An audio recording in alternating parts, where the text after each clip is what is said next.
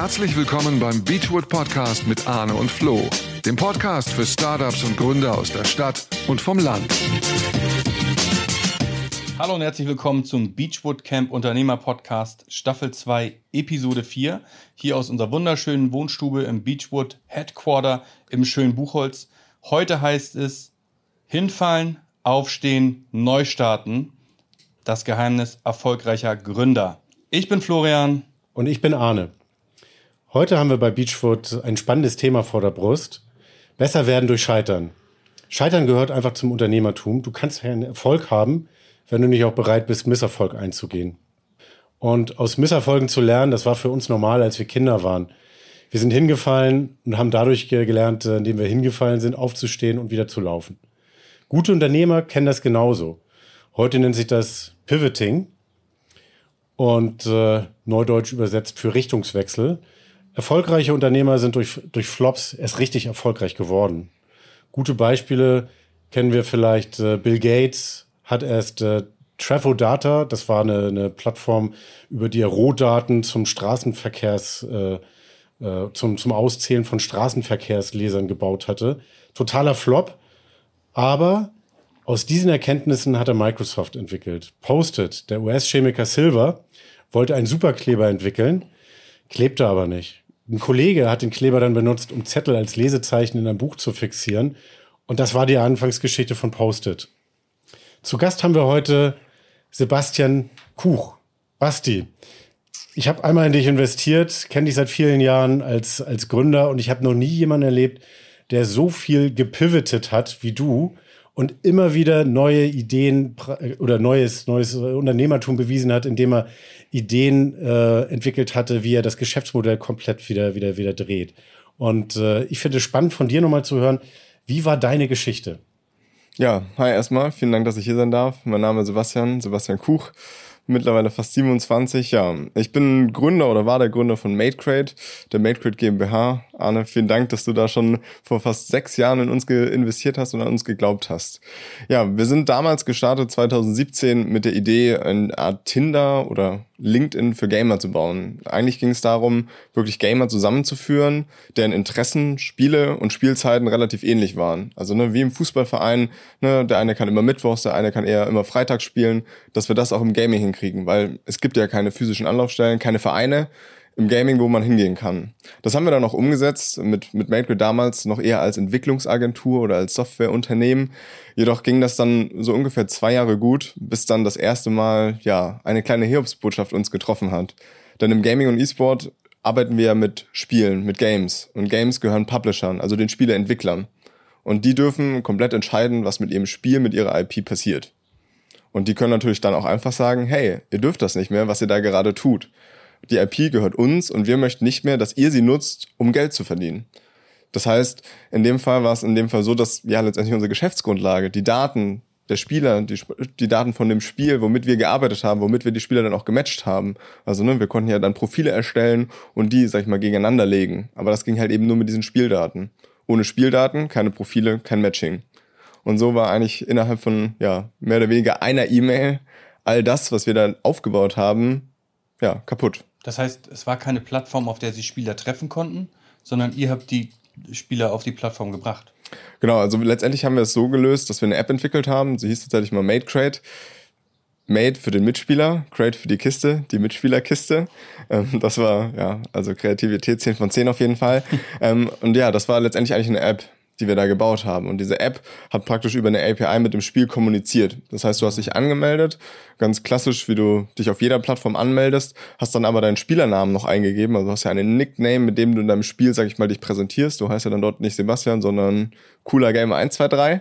Ähm, und in diesem coolen Gamer 123 hängen noch ganz viele Daten dran, die im Spiel, sag ich mal, gespeichert sind. Und über eine API konnten wir diese Daten abfragen. Also du gibst nur dein, dein Nickname ein, wie du in deinem Spiel heißt und basierend darauf konnten wir dann Daten ziehen und halt herausfinden, wann spielst du, was spielst du, wie gut spielst du und konnten da richtig gute Profile erstellen mit sehr, sehr vielen Daten und sehr, sehr vielen Informationen, die wir dann halt automatisch mehr oder weniger nutzen konnten, um das Ganze auch zu matchen. Besonders das heißt, ich als Pro habe auch nur Pros vorgeschlagen bekommen. Korrekt. Genau, also das war so ein bisschen der Ansatz, weil es ja auch, ne, wie im Fußball oder in anderen Sportarten gibt es natürlich bessere Spieler und schlechtere Spieler, regelmäßigere Spieler oder eher so Hobbyspieler. Und genau das haben wir eben versucht, mit Hilfe der Daten und einem von uns selbst entwickelten Mate Crate Score. Äh, manche kennen vielleicht so solche Scores vielleicht von FIFA oder ähnlichen Spielen, wo man sagt, ne, der Spieler ist so und so gut, also wo man versucht, ganz viele Werte in einem Wert zu kombinieren, um ihn halt ranken, ranken oder raten zu können. Und das haben wir eben auch gemacht. Und das war aber alles halt abhängig von diesen Spieldaten. Die waren dann weg. Und diese Spieldaten waren dann relativ plötzlich. Also Über Nacht wart ihr tot. Über Nacht war praktisch das Thema halt tot. Also es wurde schon angekündigt, es wurde jetzt nicht sofort die API abgestellt, wir konnten die Spiel oder die Daten weiter beziehen, aber es gab ganz klar die Ansage, ihr dürft damit kein weiteres Geld verdienen. Also wir möchten nicht, dass ihr mit diesen Daten einfach so Geld verdient und auch, sag ich mal, nicht diese Daten nutzt, um außerhalb des Spiels damit Geld zu verdienen. Denn der Publisher ist oft so, dass sie halt wollen oder dass deren Voraussetzung ist, alles, was drumherum passiert, was nicht im Spiel passiert, muss klar definiert sein und darf nur unter ganz bestimmten Voraussetzungen vergütet werden oder monetarisiert werden. Und in unserem Fall war praktisch unser Konzept dem entgegensprechend. Deswegen, ja, so wie wir Geld verdienen wollten, das hat sich dann damit mehr oder weniger erübrigt. Und das war halt relativ schade, weil wir halt, ja, wir haben Geld eingesammelt, auch unter anderem von Arne. Wir haben auch andere Investoren mit, noch mit dazugenommen. Wir haben sehr viel Geld in Softwareentwicklung gesteckt. Ja, bis es dann hieß, ja, okay, so wie ihr euch das gedacht habt.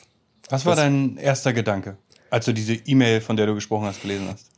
Ja, es ist halt, ja, also ich würde erstmal sagen, ein bisschen Sprachlosigkeit und Überforderung. Also es war schon ein Risiko, was bewusst war, dass es passieren könnte. Okay. Also wir wussten, dass wir mit einer IP arbeiten, die uns nicht gehört und auf der wir nur aufsetzen. Ähm, und da war es dann schon erstmal so, uff, okay, das, man, ne, man denkt, es kann passieren, aber eigentlich denkt man auch, ja, warum denn? Also die haben ja keinen Nachteil durch uns. Wir wollen ja eher das Spiel besser machen oder wir wollen, dass sie noch mehr spielen, weil sie mehr Leute finden, mit denen es Spaß macht zu spielen. Ja, aber das ist halt Publishern schon auch irgendwo wichtig, aber dann halt irgendwie doch nicht so wichtig, um ihre eigenen Richtlinien, sag ich mal, über Bord zu werfen. Deswegen war es dann wirklich erstmal so ein bisschen Sprachlosigkeit, Ratlosigkeit. Ähm, auf der anderen Seite war es dann so, okay, man hat sich auch ein bisschen gechallenged gefühlt. So, okay, wenn, wenn ihr das nicht wollt, dann überlegen wir uns was anderes. Also letztendlich war es bei mir auch so die Gründung eher aus einer, aus einer Leidenschaft oder aus einem Hobby heraus. Also früher, früher, als ich 15, 16 war, habe ich sehr, sehr viel gezockt, war auch relativ gut, auch in League of Legends, womit wir dann ursprünglich auch gestartet sind. Und ja, das ist so mein Thema gewesen und da wollte ich halt einfach das besser machen, weil die Probleme hatte ich selber auch. Deswegen hm. war es dann, okay, vielleicht können wir diese Probleme auch noch anders lösen. Auch wenn das jetzt vielleicht nicht funktioniert, wie wir ursprünglich uns das gedacht haben. Wir haben aber ein cooles Team wir haben eigentlich ein cooles Produkt, wir haben schon viel Erfahrung gesammelt, auch auf dem Weg dahin. Und vielleicht können wir das ja irgendwie transformieren. Vielleicht können wir was anderes tun, was genauso hilft. Es kam dazu, dass zu der Zeit es ohnehin ein, zwei Themen noch auch mit der Software und so gab, die ohnehin das auch ein bisschen komplizierter gemacht haben. Also ich sag mal, es kam in einem einigermaßen guten Zeitpunkt, wo diese Nachricht kam, so dass wir eh schon ein, zwei Gedanken noch zusätzlich zu dieser App oder zu dieser Software hatten. Ja. Welche waren das? Genau, letztendlich hatten wir schon gemerkt, dass da eine große Dynamik drin war, dass wir viel Community-Events hatten, auch Leute, die sich schon während dieser Softwareentwicklung oder der ersten Phasen dieser App getroffen haben. Also wir haben gemerkt, dass sich da erste Communities auch schon gebildet haben. Also ne, die ersten Matches ähm, haben, sage ich mal, dann erst sogar Freundschaften generiert, teilweise richtige Communities, WhatsApp-Gruppen dann generiert, die dann immer weiter zusammen gespielt haben. Dann hatten wir auch zum Launch dieser App, also das war bevor diese Nachricht kam, auch schon ein Community-Event mal gemacht. Das war mit Profiteams, so ein Come-Together mit Leuten, die sich in dieser App, sag ich mal, gefunden haben, beziehungsweise beworben haben. Und dann hatten wir so ein erstes kleines Event oder Turnier, ähm, auch in Hamburg stattfinden lassen, super rudimentär. Wir waren fünf Leute oder sechs im Team. Wir haben da jede Nacht irgendwie aufgebaut bis morgens um fünf, um dann um acht wieder da zu sein, damit dieses Event stattfinden kann, weil ne, man muss ja mit seinem Geld auch gut haushalten. Dann haben wir versucht, alles intern irgendwie abzubilden. Dann hat auch der, weiß ich nicht, der Grafikdesigner am Ende noch Bierbänke aufgestellt. Aber das war auf jeden Fall sehr, sehr cool. Und wir haben gemerkt, dass dieses Community-Gefühl, was im Gaming ja auch eigentlich schon sehr wichtig und essentiell ist, wirklich auch ins echte Leben transferierbar ist. Also dieses ganze Community-Event, Event-Thema kam da schon auf und war schon in unseren Köpfen, weil das ja so ein bisschen auch unser Launch-Event war, womit wir angefangen sind, äh, angefangen haben und das auch sehr erfolgreich eigentlich war. Also wir hätten nicht gedacht, dass überhaupt Leute kommen. Am Ende hatten wir 400, 500 Bewerbungen, die dabei sein wollten, eigene Anreise, eigene Unterkunft ähm, und die Personalien, die wir sag ich mal vor Ort hatten bei dem Event, waren zwar bekannt, aber das war jetzt auch nicht so der Megastar, wo man sagt, oh ja, ich will auf jeden Fall dabei sein. So, das war cool. aber es war jetzt auch nicht komplett over the top. Sag mal, am Anfang hattet ihr ja nur ein einziges Businessmodell, ne? Bis zu dieser Nachricht, ähm, das war ja wirklich ein einschneidendes, traumatisches Erlebnis für dich. Ähm, was würdest du aus diesem Learning inzwischen anders machen oder würdest du es alles wieder genauso machen? Sprich, würdest du nur auf ein Businesskonzept setzen oder wäre jetzt dein Learning auch schon ein anderes? Also ich ich glaube, ich, es hängt so ein bisschen an der Branche. Also ich, aus heutiger Sicht betrachtet, nachdem das jetzt ja auch alles schon ein paar Jahre her ist, und zumindest dieser Fall, war einfach die Branche halt extrem schwierig. Also in einer Branche, wo du eine krasse Abhängigkeit hast, also wo du zum Beispiel auch ein, weiß ich nicht, ein Tool auf einer anderen Lösung baust oder ein Add-on oder ein Plugin oder ähnliches, wo du halt von einer anderen Quelle abhängig bist, die du aber selbst nicht in der Hand hast, würde ich zukünftig immer schauen, dass ich ein Backup habe. Also dass ich nicht nur etwas entwickle oder baue, was nur auf diesem einen System beruht und wenn das wegfällt, fällt du praktisch mit weg oder um. Das würde ich so nicht mehr tun. Also in dem Fall würde ich, glaube ich, da in Zukunft auch in dem Kontext E-Sport Gaming halt schauen, dass ich entweder das Ganze schon für mehrere Spiele anbiete, mit mehreren Publishern. Das heißt, wenn einer wegfällt, ist es nicht kriegsentscheidend oder halt schon mal parallel zu überlegen, okay, wenn das, genau, wenn A nicht B, wenn A nicht funktioniert, dass ich dann Plan B schon in der Schublade habe. In dem Fall hat Hattest du es ja fast. Genau, wir hatten schon mal über einen Plan B nachgedacht, also nicht wirklich nachgedacht, sondern der hat sich so ergeben.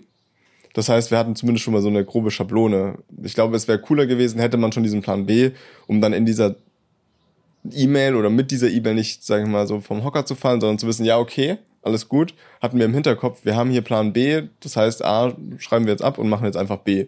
Soweit waren wir halt noch nicht. Und das wäre im Prinzip auch dein erster Tipp jetzt, glaube ich, für die Gründer, so wie ich das da rausnehme, nicht? Frühzeitig an Plan B zu denken, um das äh, Scheitern an der Stelle nicht so hart werden zu lassen, beziehungsweise möglichst schnell schon pivoten zu können. Auf jeden Fall. Also ich würde sagen, vor allem wenn ihr, wenn, wenn ihr als Gründer äh, so, so ein Thema habt, wo ihr sagt, okay, wir bauen hier etwas auf, was woanders draufsteht, was irgendwie von etwas abhängig ist, ist es super wichtig, glaube ich, da einen Plan B zu haben und auch gegenüber den Investoren das verkaufen zu können. Also zumindest, also Fokus auch extrem wichtig. Fokussiert euch auf etwas, was ihr da tut, aber habt diesen Plan B zumindest in der Hinterhand. Der muss nicht mega auskonzeptionieren sein, der muss nicht perfekt sein, aber auch ein Investor wird euch immer danach fragen, okay, ihr baut jetzt hier alles auf Spiel XY auf, auf Publisher, auf der Software, auf dem Tool, auf, weiß ich nicht, einem System. Was ist, wenn das nicht mehr ist? Und wenn ihr dann eine Antwort parat habt und sagen könnt, okay, da haben wir uns schon Gedanken drüber gemacht, es muss nicht perfekt sein, aber das hilft A, fürs eigene Gewissen, für die eigenen Nächte und auch für Investoren. Also das, ja, würde ich sagen, ist so der erste Tipp. Habt das zumindest im Hinterkopf, habt euch da schon mal Gedanken drüber gemacht, ihr könnt besser schlafen und eure Investoren auch. Klasse. Und wie ging es dann weiter? Ja, wie ging es dann weiter? Letztendlich war ja dieses Event-Thema so ein bisschen schon geboren. Dann haben wir uns zusammengesetzt, einmal mit unserem kleinen Team, äh, einmal gesagt, komm, es gibt hier Essen. Wir da wart ihr noch zu fünf, sechs? Genau, wir waren dann noch so zu fünf, zu sechs, ähm, hatten teilweise Sachen auch extern entwickeln lassen, die waren natürlich dann nicht mit dabei, aber so im Kernteam haben wir uns dann einmal zusammengesetzt und gesagt, okay, wie machen wir da jetzt weiter? Ja, und dann kam halt dieses Event-Thema relativ schnell auf, weil wir es auch schon mal gemacht haben, weil wir gesehen haben, dass dann eine gewisse Nachfrage da ist und haben gesagt, okay, wir haben gemerkt, dass dieses Event-Thema funktionieren kann und überlegt, was können wir für Events oder für Themen spielen in dem Kontext, in dem wir unterwegs sind, die vielleicht auch ein gewisses Potenzial haben. Und so ging es dann mehr und mehr in die Richtung, dass wir gesagt haben, okay, lass uns mehr auf dieses Thema Offline-Events, Offline-Gaming-Events, Leute zusammenbringen im Gaming eben wieder mit demselben Approach, ne, gleich gute, also Profis mit Profis, Amateuren mit Amateuren, Fortgeschritten mit Fortgeschritten, das genau ins echte Leben zu überführen. Und so entstand dann die Idee, nach einiger Recherche, es hat auch ein bisschen Zeit gebraucht, weil Plan B war noch nicht so wirklich angedacht, ähm, dass wir dann gesagt haben, okay, wir machen eine Turnierserie. Eine Turnierserie, die wir dem Fußball nachempfinden. Das heißt, es gibt eine Amateurliga, es gibt eine Liga für bessere Spieler und es gibt eine Liga für sehr gute Spieler. Das heißt, wir haben dann uns nochmal ein Konzept überlegt, hatten da auch in ein, zwei anderen Märkten schon gewisse Vorbilder gefunden, wo wir dann gesagt haben, okay, top, dann gehen wir mehr in diese Richtung und organisieren Offline-Events für Gamer oder ein Ligensystem, Offline-System für diese Gamer, wo wir dann mehr auch an anderen Themen, Sponsoring von dem Event, Ticketing und Übertragungen von diesen Events. Das war ja bisher bei der App, was willst du da übertragen? Habt ihr Pay-Per-View auch gemacht, oder?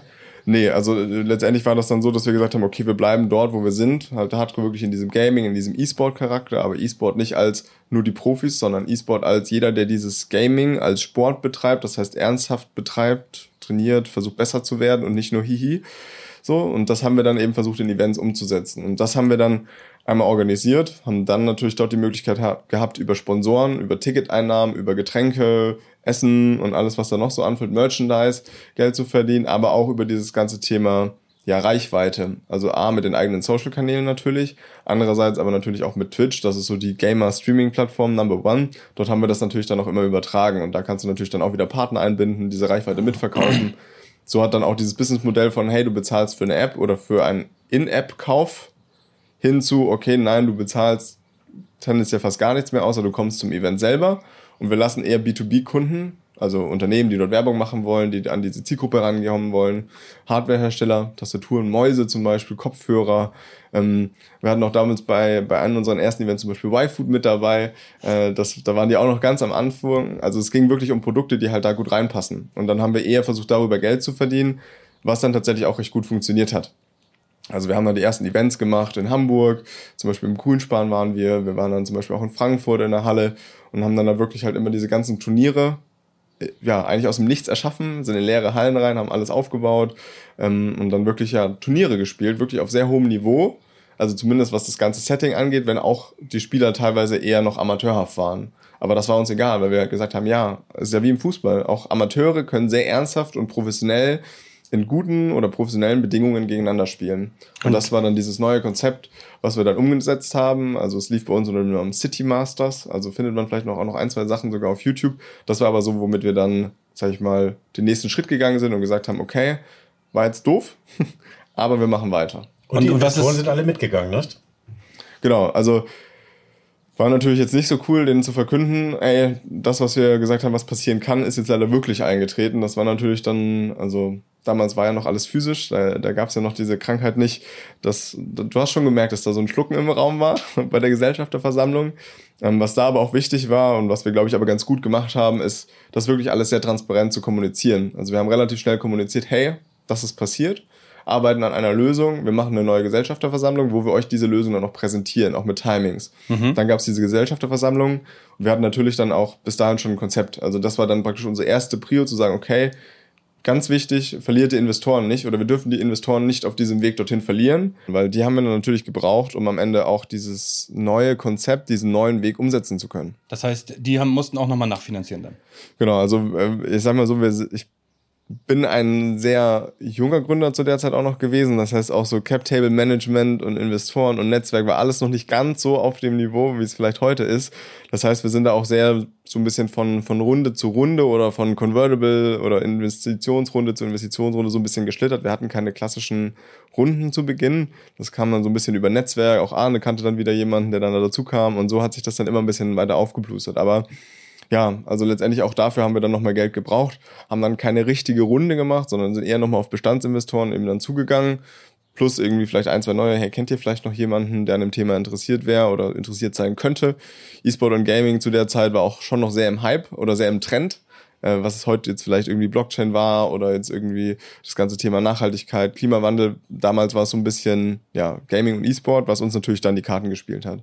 Aber dann sind wir eben mit dieser Präsentation oder mit dieser Gesellschafterversammlung sehr, sehr offen und transparent umgegangen, haben genau erzählt, was wir gemacht haben, was, warum wir es jetzt nicht mehr können und was wir in Zukunft machen wollen oder müssen irgendwo auch und wie wir das gut hinkriegen. Und das haben wir halt sehr transparent und sehr klar nachvollziehbar auch für alle am Tisch die natürlich eigentlich nichts mit Gaming und E-Sport zu tun haben, für die das, also, ne, ist cooles Thema, aber das sind keine Gamer oder so, sind, ich würde mal schätzen, eher äh, Leute, die vielleicht schon eher Mitte 50 sind oder teilweise auch älter oder teilweise ein bisschen jünger. Da warst die, du aber noch Anfang 50.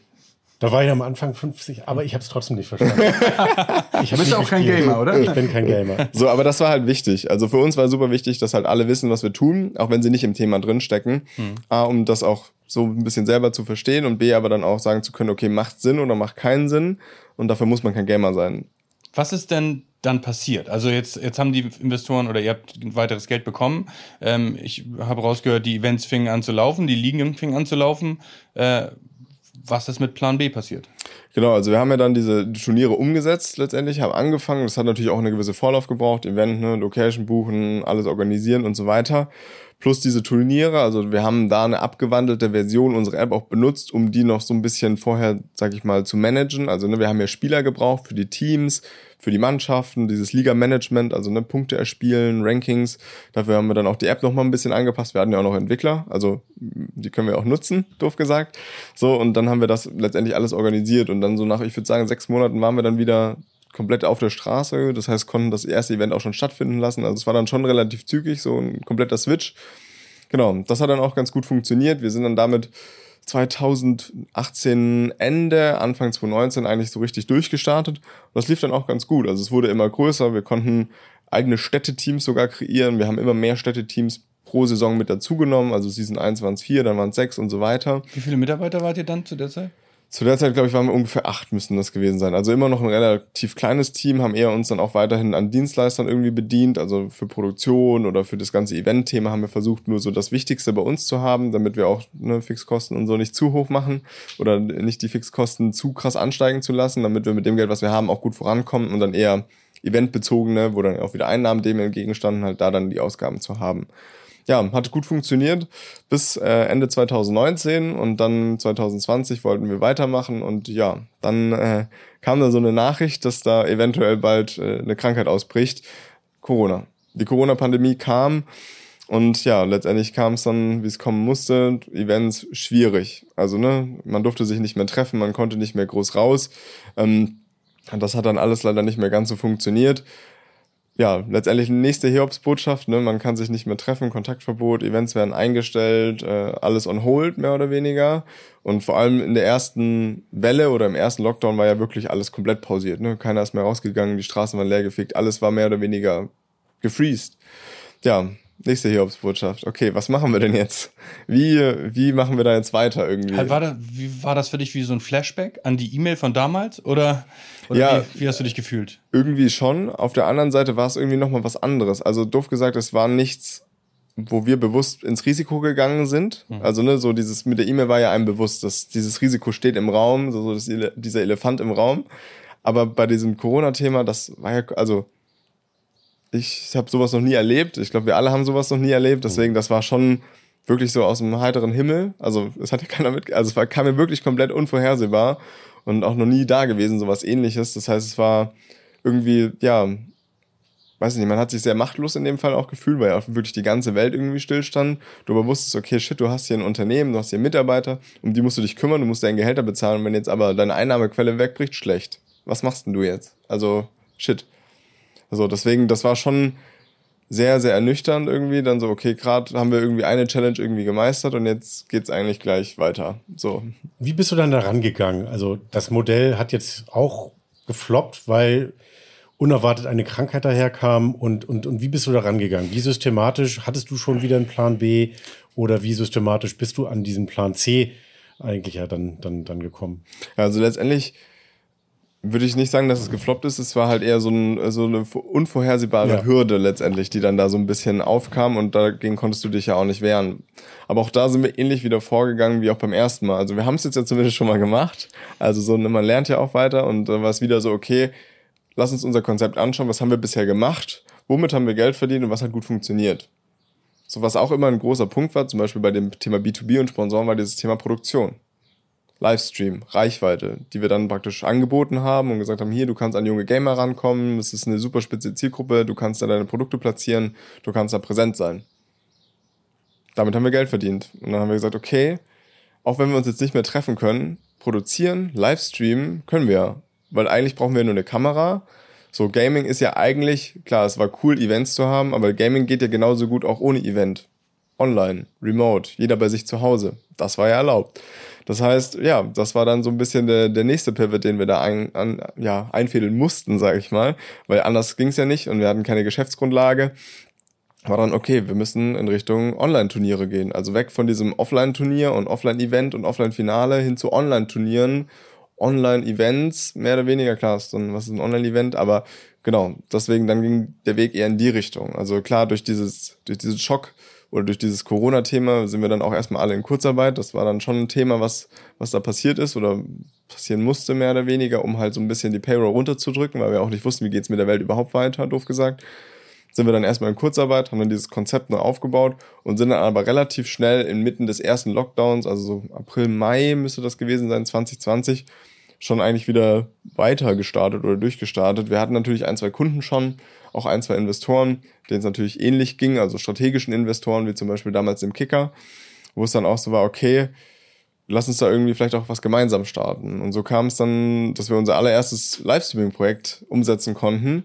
In dem Fall war es ein FIFA-Turnier, also ein anderes Spiel, wieder ein Turnier, aber online in dem Spiel, was wir letztendlich auch schon ein, zwei Mal uns angeguckt hatten, was aber in dem Fall halt sehr, sehr gut zum Kicker gepasst hat. Und so konnten wir dann mit Kicker unser erstes FIFA-Turnier umsetzen, was dann komplett remote und online war. Wir hatten dann natürlich auch durch unsere Events gewisse Technik und Dienstleister, mit denen wir auch in Kontakt waren und denen ging es ja genauso. Ja, und am Ende war die Lösung halt wirklich dann so ein FIFA-Turnier, was wir dann aus einem Showroom unseres Technikdienstleisters gestreamt haben. Also ganz rudimentär, es war niemand da, wir waren alleine in dieser riesigen Halle und haben dann, ja, dieses Event mehr oder weniger gestreamt, hatten da Partner drin, hatten Kicker mit drin und das war so das erste Mal, dass wir gesehen haben, okay, auch dieses Online mit viel kleiner, ne? Wir hatten keine Halle, wir hatten keine Location gemietet, wir hatten keinen, weiß ich nicht, keine Hotdogs, die wir verkauft haben. Aber trotzdem gab es da irgendwie eine Reichweite für oder einen Kunden oder einen Abnehmer für. Auch wieder eher B2B, also der Endverbraucher hat nichts bezahlt, der konnte es einfach gucken, Spaß haben, mitspielen und am Ende vielleicht sogar noch was gewinnen. Ja, und das war dann so unser Einstieg in dieses ganze Thema Online-Production, Online-Tournament-Production, Streaming und alles, was damit zusammenhängt. Ja, und das war dann eigentlich ein, ein ganz cooles Thema, wo wir auch gesagt haben, okay, auch finanziell lohnt sich das natürlich, wenn du halt nicht diesen ganz großen Apparat hast so dass wir dann auch mit Fortschreiten der Corona-Pandemie gesagt haben, okay, das könnte wirklich was Gutes sein. Erste Corona-Pandemie oder erste Welle war ja dann im Sommer wieder ein bisschen vorbei. Wir dann gesagt haben, okay, wir wollen das nicht ganz aufgeben, dieses Streaming-Thema, auch wenn jetzt ja wieder Events, zumindest kurzzeitig, wusste man ja damals noch nicht, theoretisch war ja Corona im Sommer fast wieder schon vorbei, wollten wir es aber nicht ganz aufgeben und wollten eigentlich Events und den Stream kombinieren. Also, dass wir sagen, klar, wir machen Events, wo wir auch streamen, aber wir wollen auch streamen ohne Event. Deswegen haben wir dann gesagt, okay, wir gehen diesen Schritt konsequent weiter und suchen uns eine Location, weil diese Halle von diesem Technikdienstleister, die wird natürlich dann auch wieder gebraucht und da können wir nicht für immer sein. Haben uns dann ein eigenes Studio gesucht in Hamburg und das war natürlich dann wieder der nächste große Schritt. Auch da wieder ne, mit Investoren gesprochen, Gesellschafterversammlung gesagt, hey, das ist der Status quo, so geht's uns jetzt mit der Corona-Pandemie das sind Fördergelder, die wir vielleicht auch schon in Anspruch genommen haben oder wo wir uns drum kümmern. Also auch zeigen, hey, wir, wir legen uns nicht auf den Rücken und sagen, helft uns bitte, sondern wir kümmern uns auch selber um Lösungen. A, finanzieller Natur, aber B, auch was das Konzept und den Businessplan anging. Also wieder alle abgeholt, dann nur noch remote. der typische, der Meet- oder Zoom-Call, den wir dann aufgesetzt haben und dann wieder erklärt, was wir halt genau vorhaben und was wir dafür brauchen. Dann konnten wir wieder glücklicherweise von den Bestandsinvestoren durch das Konzept das Ganze nochmal umsetzen. Also wieder haben wir weitere Investitionen bekommen, wieder Geld bekommen, um dieses Konzept weiterzuführen. Also sprich, um dieses Studio zu mieten, um das Studio auszustatten, um dann damit weiter durchzustarten. Also sie haben es verstanden, sie sehen das ja, genauso. Schon auch fasziniert, weil du ja ständig wieder mit neuen Ideen kamst. Klar, so. Das ist eine Lösung in der Situation. Auf jeden Fall. Also ich glaube, das ist halt auch immer wichtig, wenn ihr ein Problem habt als Gründer oder seht, egal was es bei euch im Business ist, kommuniziert das Problem, aber erst dann, wenn ihr auch eine Lösung habt oder zumindest Lösungsansätze. Es muss jetzt nicht die ultimative Lösung sein und sagen, genau so fu funktioniert's und wird's. Ihr könnt auch Lösungen mitbringen oder Lösungsansätze und die dann auch gemeinsam mit euren Gesellschaftern oder in, euren Investoren auch diskutieren und ja, gemeinsam eine Lösung finden. Klar seid ihr die Experten, aber ihr könnt ja auch klar Vor- und Nachteile von den einzelnen Lösungsansätzen präsentieren. Und wenn dann die Investoren dann noch ein bisschen mitreden dürfen, sind die auch immer noch mal mehr involviert, weil sie ja selber auch ne, so ein bisschen mit dieser Entscheidung dann getragen haben, man sich gemeinsam irgendwie dafür entschieden hat und dann man wieder gemeinsam im selben Boot sitzt. Ich glaube, das ist eine, ganz wichtige Sache, die du da sagst. So auch ich, der ja dann Investor war, wichtig ist eigentlich immer, glaube ich, für jeden Gründer wahnsinnig transparent zu sein und tatsächlich alle Mitspieler, vor allem auch Investoren, einfach mitzunehmen. Wenn das Gefühl entsteht, dann ist auch jeder motiviert, daran mitzuarbeiten. Entweder durch Ideen, durch äh, Netzwerk oder Finanzierung. Ne? Ich äh, hatte ja, ich habe ja die gleiche Erfahrung wie du gemacht, zur gleichen Zeit mit einem Food Startup. Und äh, auch da war es dann so, dass ich tatsächlich total überrascht war, dass die Investoren sogar noch weitere Investoren von selber dazugeholt haben, als wir in dieser Phase waren, weil wir eben gesagt haben, wir wollen pivoten, wir wollen das anders machen. Und ähm, ja, also kann ich total bestätigen. Und man, ich glaube, wie, wie hast du dich da gefühlt? Also ich kann mich dran erinnern, ich bin damals in die Gesellschafterversammlung gegangen und habe gedacht, okay, das hier heute äh, ist zu Ende und war, als ich rausgegangen bin, total positiv überrascht. Ähm, hast, hattest du Angst, dass die nicht mehr mitgehen und äh, oder wie war deine Gefühlslage vor der, vor der Sitzung und nach der Sitzung? Ja, ich glaube, da, da ist bei uns sehr, sehr ähnlich gewesen. Also auch klar, man hatte irgendwie Schiss und, und es gab zu der Zeit auch das Thema, dass wir noch einen weiteren Investor, also eigentlich wollten alle schon noch einen Investor sehen, das kam auch in den Vorgesprächen schon raus, dass es noch einen weiteren geben soll, so der jetzt auch mit noch dazukommt. Und wie du meintest, ein Investor hat einen anderen Investor dann tatsächlich gebracht, der dann auch mit dabei war, der dann komplett positiv auch in dieser Versammlung dabei war, die gesamte Stimmung so ein bisschen angehoben hat. Und dann am Ende war es echt so, ja, cool. Also hätte ich nicht gedacht, aber mhm. cool.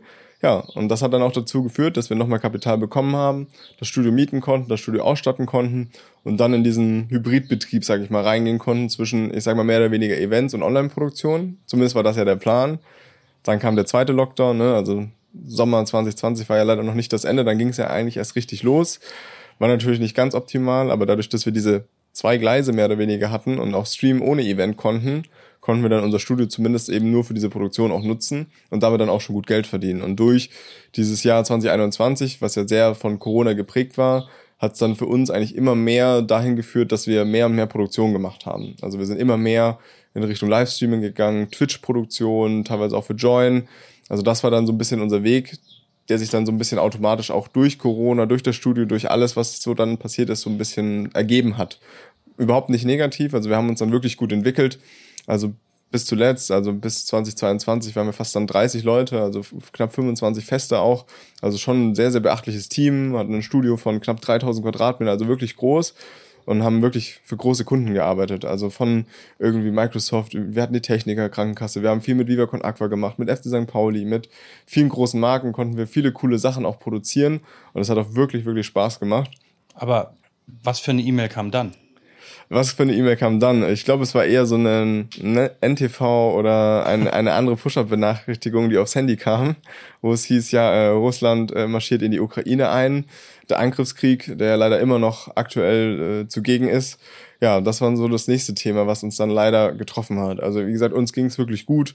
Wir konnten unseren Umsatz durch dieses ganze Produktionsthema verfünffachen innerhalb eines Jahres, was wirklich, wirklich gut war. Trotz der Halle, trotz allem. Also wir sind wirklich stark gewachsen, was wir vorher nie hingekriegt haben. Also das war wirklich dann so, okay, der Weg, den wir jetzt eingeschlagen haben, der scheint wirklich gut und richtig zu sein. Wir sind nicht mehr abhängig von irgendwas. Mhm. Eigentlich.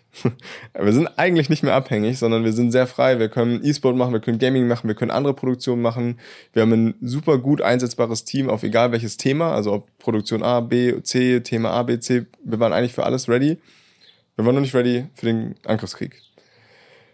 Wir hatten viele große Kunden. Äh, beziehungsweise wir hatten große Kunden, nicht mega viele, also wir hatten halt eher wenige Kunden, aber dafür sehr große mit großen Budgets, weil wir auch sehr große Produktionen gemacht haben. Wir hatten ein großes Studio, das heißt, wir waren eher so für die großen Sachen. Mhm. Ja, dann kam aber der Krieg oder der Angriffskrieg äh, seitens Russland, wo wir dann halt dazu gezwungen wurden, ja, gewisse Sachen. Was hat das genau ausgelöst? Also ja. warum hatten die Leute, hatten die kein Geld mehr, euch zu bezahlen? Ähm, Gab es keine Produkte mehr? Was war da genau der Auslöser? Ja, also letztendlich kam da leider sehr, sehr vieles zusammen. Also ne, wir kamen aus der Corona-Pandemie, wir kamen aus diesem neuen Studioaufbau. Das heißt, unsere, unsere Kriegskasse oder unsere Barkasse war eher, eher weniger gefüllt. Ähm, Corona-Hilfen waren ja alle dann auch schon, sag ich mal, in Anspruch genommen. Das heißt, das, das Thema war zu oder durch. Und natürlich auch Investoren. Wir hatten jetzt ja, ne, wir haben ja die Story jetzt einmal schon durch. Da kam jetzt schon relativ viel Geld über viele Runden zusammen, was sich natürlich auch in den Shares, in der Bewertung und allem wiedergespiegelt hat. Das heißt, so unsere Grundvoraussetzungen einer neuen Krise gegenüber war nicht besonders gut. Dann hat die Krise oder dieser Angriffskrieg halt dazu geführt, dass sehr viele Kundenprojekte von heute auf gleich eingefroren wurden. Budgetstopp, Budget-Freeze, wir wissen nicht, wie es weitergeht. Wir wollen keine Spaßveranstaltungen mehr machen, wir wollen nichts Lustiges mehr produzieren, weil es passt gerade nicht in die Zeit. Wenn du aber halt wenig, sag ich mal, Geld auf dem Konto hast, womit du dann noch weiterhin Mitarbeiter bezahlen kannst, ein Studio bezahlen musst, äh, mit super viel Strom und, und, und, da, dann drückt er ganz schön die Zeit und dann auch relativ schnell, vor allem wenn von heute auf morgen gewisse Sachen dann, dann wegfallen. Ähm, wir hatten einen äh, super guten Kunden, auch einen großen Kunden, das war Ubisoft, das war ein Game Publisher, der bis zuletzt uns auch immer unterstützt hat und so gut er konnte, aber auch er kann mit seinem Ubisoft-Projekt nicht eine 30-Mann-Bude, sag ich mal, bezahlen. Das hat dann nicht, nicht am Ende nicht funktioniert. Also das heißt, am Ende hatten wir sehr viele Kunden, die dann aber leider ihre Budgets eingefroren haben, ein, zwei Neuaufträge dadurch halt auch geplatzt sind, weil wir halt nun mal dieses wir waren Luxusmarketing. Ne? Wir waren wirklich die große Nummer. Also wenn du eine große Produktion, eine große Show oder dergleichen machen wolltest, dann kamst du zu uns. Aber das war halt eher so Luxus für die Marken und für die großen Brands. Es war so, okay, wir haben noch Budget über, wir wollen mal was Neues machen. Dann sind sie zu uns gekommen. Und im, im Rahmen des Angriffskriegs war halt bei vielen so, okay, lass mal lieber nur das machen, was wir wirklich brauchen. Und dazu haben wir halt leider oft nicht gehört. Plus, ne, wir hatten dann schon diese Vorgeschichte, diese Ausgangssituation, die für uns halt schwierig war. Ja, so dass es halt am Ende dann dazu geführt hat, dass wir trotz allem, trotz dieser sehr, sehr guten Entwicklung und 2022 war eigentlich unser Jahr. Also wir haben sehr schnell unsere Umsatzziele vom letzten Jahr schon übertroffen gehabt. Aber am Ende konnten wir uns dann gegen den Krieg oder den Angriffskrieg und die Folgen daraus nicht mehr wehren.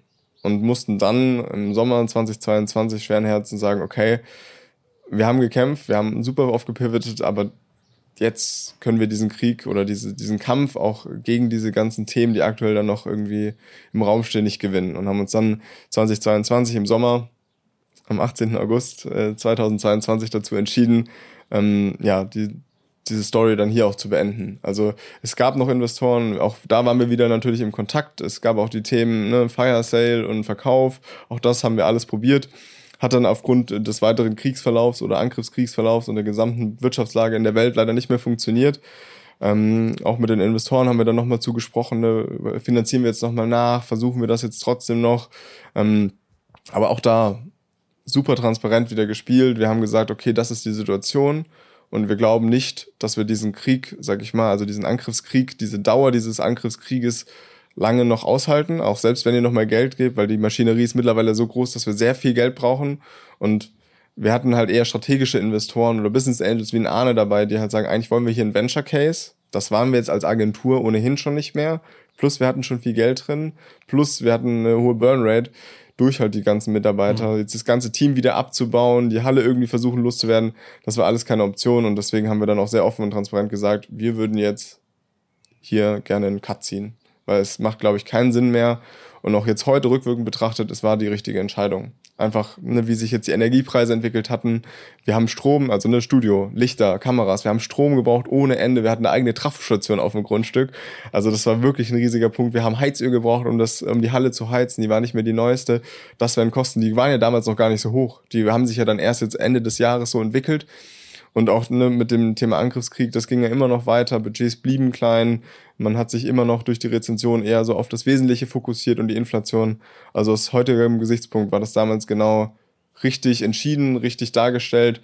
Und ja, klar, es ist traurig, weil irgendwie ne, fünf Jahre Lebenszeit, sehr viel Energie, die man da reingesteckt hat, haben am Ende jetzt nicht zu einem Exit geführt aber sie haben trotzdem dazu geführt, dass man extrem viel Erfahrung gesammelt hat. Super viele tolle Leute, mit denen man heute auch noch in Kontakt ist, zum Beispiel Arne ne, kennengelernt hat. Also ich, klar, es war irgendwo ein Scheitern, aber ich würde es eigentlich gar nicht als solches bewerten. Klar, es war jetzt kein Exit. Ähm das, das, das war auf keinen Fall ein Scheitern und ich kann jetzt auch schon sagen, alle Investoren sind auch bereit, weiter wieder nicht zu investieren. Ich weiß, dass, dass jeder irgendwie äh, nachdem dann deine Mail kam, gesagt hat, so beim nächsten Projekt wollen wir wieder dabei sein. Weil das war eine wahnsinnige Geschichte, eine Wahnsinnsreise, die, die du uns ja gerade geschildert hast, an der wir damals alle ja teil hatten. Und das war, äh, wie du ja auch schon beschreibst, auch, auch nicht äh, deinem Handeln geschuldet oder eurer, eurer Firma, sondern ihr habt immer wieder etwas daraus gemacht und manchmal geht's dann einfach nicht mehr. Und das, das muss man dann einfach konstatieren. Und gegen so einen, so einen Angriffskrieg kann man natürlich irgendwo dann auch nichts mehr machen. Und äh, deswegen spannend, deine Geschichte gehört zu haben. Ja, Eine also Wahnsinnsreise. Auf jeden Fall. Also, ne, wie gesagt, es hat am Ende nicht für den Exit gereicht. Total fein. Aber wie gesagt, ich würde es nicht als Scheitern sehen. Was mir immer wichtig war bei dem ganzen Thema als Gründer, ich wollte immer ein guter Gründer sein, auch wenn es mal nicht funktioniert. Also es auf jeden Fall wurden auch auf diesem, auf diesem Weg in diesen fünf Jahren Fehler gemacht bestimmt mal hier und da zu viel Geld ausgegeben, zu wenig, falsch investiert und so. Das möchte ich gar nicht abstreiten. Und das äh, wissen auch Investoren, dass viele Sachen eben auch nicht funktioniert haben und dass dann auch vieles von ihrem Geld, was es ja letztendlich dann war, was sie hart verdient haben, vielleicht auch nicht immer den perfekten Weg, die perfekte Investition gefunden hat und jetzt am Ende ja auch leider nicht mehr da ist. Aber mir war immer wichtig, in dieser gesamten Zeit komplett transparent zu spielen, immer offen mit offenen Karten zu spielen, zu sagen, wo stehen wir, wo wollen wir hin um halt wirklich zu zeigen, hey, ich meine das wirklich ernst. Ich mache das, weil ich gerne gründe, weil ich gerne Unternehmer bin und um am Ende dann auch dastehen zu können und zu sagen, Leute, ich habe wirklich alles gegeben, aber hier geht die Reise leider nicht mehr weiter oder ist die Wahrscheinlichkeit, dass die Reise weitergeht, einfach zu gering. Und ja, so wie du sagst, ich habe wirklich das Glück, dass, dass sehr viele die, diese, diesen Weg mitgegangen sind, auch dieses ganze Thema gesehen haben, auch gesehen haben, wie das Ganze sich so entwickelt hat. Und auch obwohl das Geld, und das ist teilweise auch viel Geld gewesen, nicht mehr jetzt da ist, sie trotzdem sagen, hey, Sebastian, du hast trotzdem einen guten Job gemacht, auch wenn nicht alles rund lief, auch wenn nicht immer alles gerade lief, du hast einen guten Job gemacht und wir werden weiterhin dabei. Und das war eigentlich immer in diesen fünf Jahren mein Ziel, zu sagen, okay, wenn ich am Ende da rausgehe, auch wenn es nicht funktioniert hat, wenn die Investoren immer noch, sag ich mal, mich als Gründer wahrnehmen und sagen, okay, alles fein, dann bin ich damit auch für mich im Reinen und im Feinen und kann da auch jetzt mit einem guten Gefühl rausgehen. Und deswegen, also auf jeden Fall, wenn ihr gründet, auch wenn es nicht funktioniert, ist es nicht schlimm. Seid einfach immer ehrlich, transparent, gebt alles, was ihr könnt und zeigt, zeigt euren Investoren, euren Gesellschafter, dass ihr es ernst meint und dass ihr wirklich mit Herzblut dabei seid. Dann ist es auch nicht schlimm, wenn es mal nicht klappt wie Anne auch eingangs ja meinte, es gibt viele Unternehmer, die, die ein, zwei Anläufe gebraucht haben, bis dann das große, große Unternehmen irgendwie bei rauskam und das ist absolut nicht schlimm, auch wenn es heutzutage vielleicht schon noch so ein bisschen, ne, oh, der ist, der ist vielleicht mal gescheitert, der hat es nicht geschafft. Ist nicht cool, auch vor allem hier in Deutschland nicht. Aber lasst ja. euch davon nicht beirren. Mir fällt noch jemand ganz anders ein. Es gibt da diesen Post, ich weiß nicht, ob du den kennst, von Michael Jordan. Ja wie, wie, wie oft er daneben geworfen hat, wie viele Last-Second-Würfe er verpatzt hat. Und wenn man diese Zahlen sieht, dann denkt man, den darfst du ja niemals aufstellen. Aber er war trotzdem einer der erfolgreichsten Basketballer. Und genau deswegen war er es ja. Also von daher, ähm, ja, vielen Dank, Basti, dass du da warst, für, für diese tiefen Einblicke auch in die Emotionen, die du zu den Zeiten verspürt hast. Ähm, und ähm, ich ziehe meinen Hut, Respekt, ähm, toll gemacht.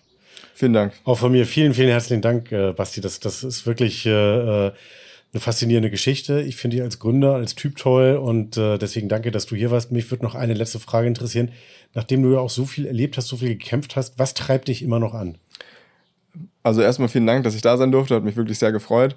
Ähm, ja, was treibt mich an? Also auch jetzt, wo ich einmal es nicht geschafft habe, bin ich immer noch in dem selben Modus, sage ich mal, wie damals. Ich möchte wieder gründen, auch wenn es jetzt nicht funktioniert hat, möchte ich wieder ein Unternehmen bauen. Ich weiß noch nicht genau was und wann, aber es macht mir einfach unglaublich viel Spaß, Probleme zu lösen. Und wenn ich es dann schaffe, ein Problem, sag ich mal, überproportional zu lösen, also klar, ich kann jetzt auch, sag ich mal, Bäume pflanzen, aber wenn ich es schaffe, vielleicht etwas zu entwickeln, was noch schneller Bäume pflanzt, sag ich mal, als ich es selber tue oder selber könnte, und dann ein Problem für andere noch zu lösen, das finde ich mega. Also ich finde es geil, die Welt ein bisschen besser machen zu können mit dem, was ich tue und anderen irgendwie dabei noch irgendeinen coolen Arbeitsplatz auf dem Weg dorthin geben zu oder bieten zu können. Also mir geht's da nicht um den Exit. Also klar, das ist natürlich schon cool, wenn das am Ende irgendwann mal bei rauskommt. Aber ich finde es einfach schön, etwas zu schaffen, was die Welt verbessert und was vielleicht sogar bleibt. Also was auch unsere Zeit hier ein bisschen übersteht. Und das finde ich cool. Was für ein Abschluss. Schöne Worte. Ja. Dem haben wir nichts mehr hinzuzufügen. Vielen Dank, Basti. Dankeschön.